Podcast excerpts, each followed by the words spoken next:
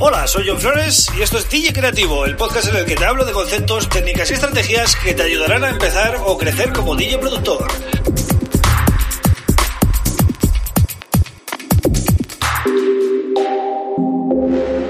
Hola, bienvenido, bienvenida a DJ Creativo. Mi nombre es John Flores y hoy te voy a dar algunos consejos para que compres tu equipo, tanto hardware como software, de una manera un poquito más acertada, más óptima, ¿no?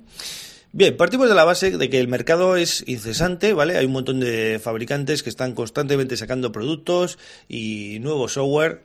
Y bueno, esto en algunos usuarios, en algunas personas genera inquietud o, bueno, llámalo un pequeño estrés, porque al final parece que si no pruebas todo lo que va saliendo, eh, tanto hardware como software, pues te, está, te estás quedando de alguna manera atrás eh, y no estás al día, ¿no? Y bueno, hay que saber, ¿no? Diferenciar cuándo tienes que probar algo nuevo que sale, porque efectivamente igual es algo que marca, marca una diferencia, y cuando realmente es más de lo mismo y tú con lo que tienes ya estás bien.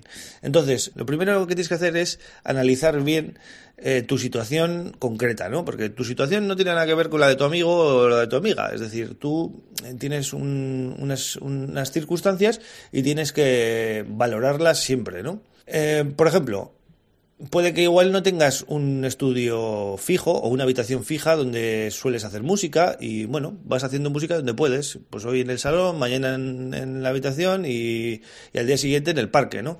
Entonces, esto es importantísimo a la hora de elegir, por ejemplo, mm, unos auriculares o comprarte unos monitores buenos o, o, por ejemplo, si eres una persona que no grabas micros, no grabas instrumentos, pues quizás con un interface de audio portátil que tenga mm, una salida estéreo ya sea suficiente, ¿no? En tu caso. O, por ejemplo, eh, sabes tocar un instrumento o eres más de programar y ir secuenciando poco a poco porque, bueno, eh, no tienes esa capacidad ¿no? de, tocar en directo. Pues eso va a condicionar mucho a la hora de pues, comprar eh, controladores que estén más basados en, en, secuenciadores por pasos o por, o, por ejemplo, pues si sabes tocar el piano, pues te tendrás que comprar un, un teclado, ¿no?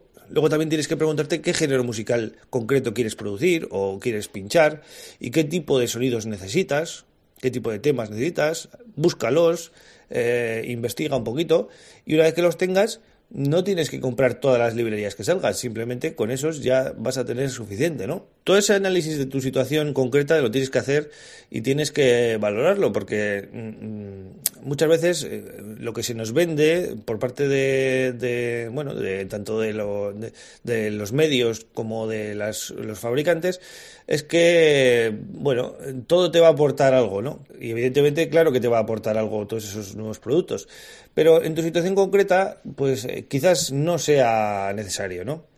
Entonces, vamos a ver ahora detalles a tener en cuenta a la hora de comprar un producto, ¿vale? Tanto hardware como software. Lo primero, ver la compatibilidad. Eh, qué, plataformas son compatibles con ese software o hardware, ¿vale? Si es de si es compatible con Windows o si es compatible con, con MacOS de Apple o con las dos, ¿vale? Y, qué vas a necesitar tú concretamente? Porque igual tú trabajas con Windows y no necesitas más. Luego también vamos a ver la funcionalidad. ¿Qué te va a permitir hacer eso nuevo que quieres comprar? ¿Vale? ¿Qué te va a aportar? El por qué necesitas comprarlo, ¿no? Luego la polivalencia. Por ejemplo, eh, puedes comprar un, un, controlador, te voy a poner un ejemplo, ¿no? Yo tengo Machine Jam y es un controlador que me permite controlar Machine, pero también tiene un mapeo para Tractor Pro, es decir, puedo manejar Machine y Tractor Pro y además tiene otro mapeo para Ableton Live. Entonces, con un único controlador estoy controlando tres softwares diferentes. Eh, y además me viene una licencia, por tanto yo creo que es una compra bastante polivalente y bastante acertada.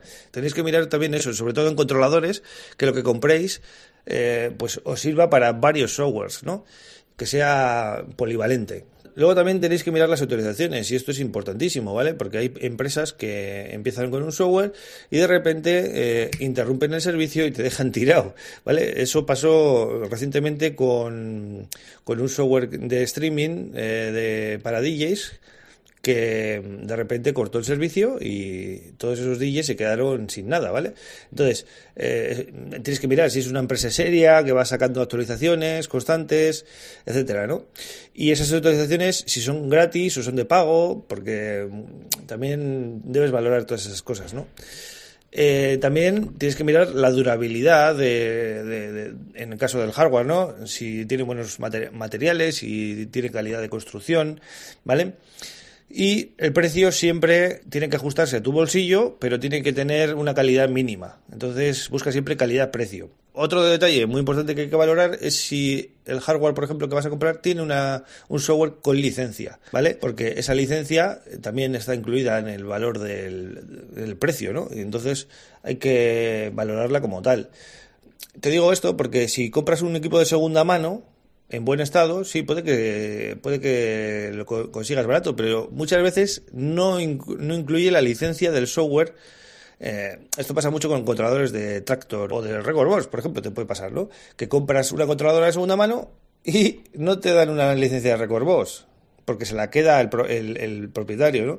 Claro, tú te tendrás que buscar la vida luego y, buscarte una licencia. Entonces, cuidado con estas cosas porque la licencia es importante. Luego, respecto a las reviews, que estamos inundados de reviews, tanto en blogs como en YouTube, como en revistas especializadas, mm, bueno, hay que hacerlas caso, pero también tener una especie de filtro, porque en muchos casos hay un intereses, hay intereses de, bueno, de marketing y de, comisiones por ahí, ¿no? De, bueno, pues hay, hay ciertas eh, empresas que, que tienen trabajan con afiliación y, pues bueno, dan un porcentaje de venta a, aquellos que, que les de alguna manera les hacen reviews de los productos, ¿no?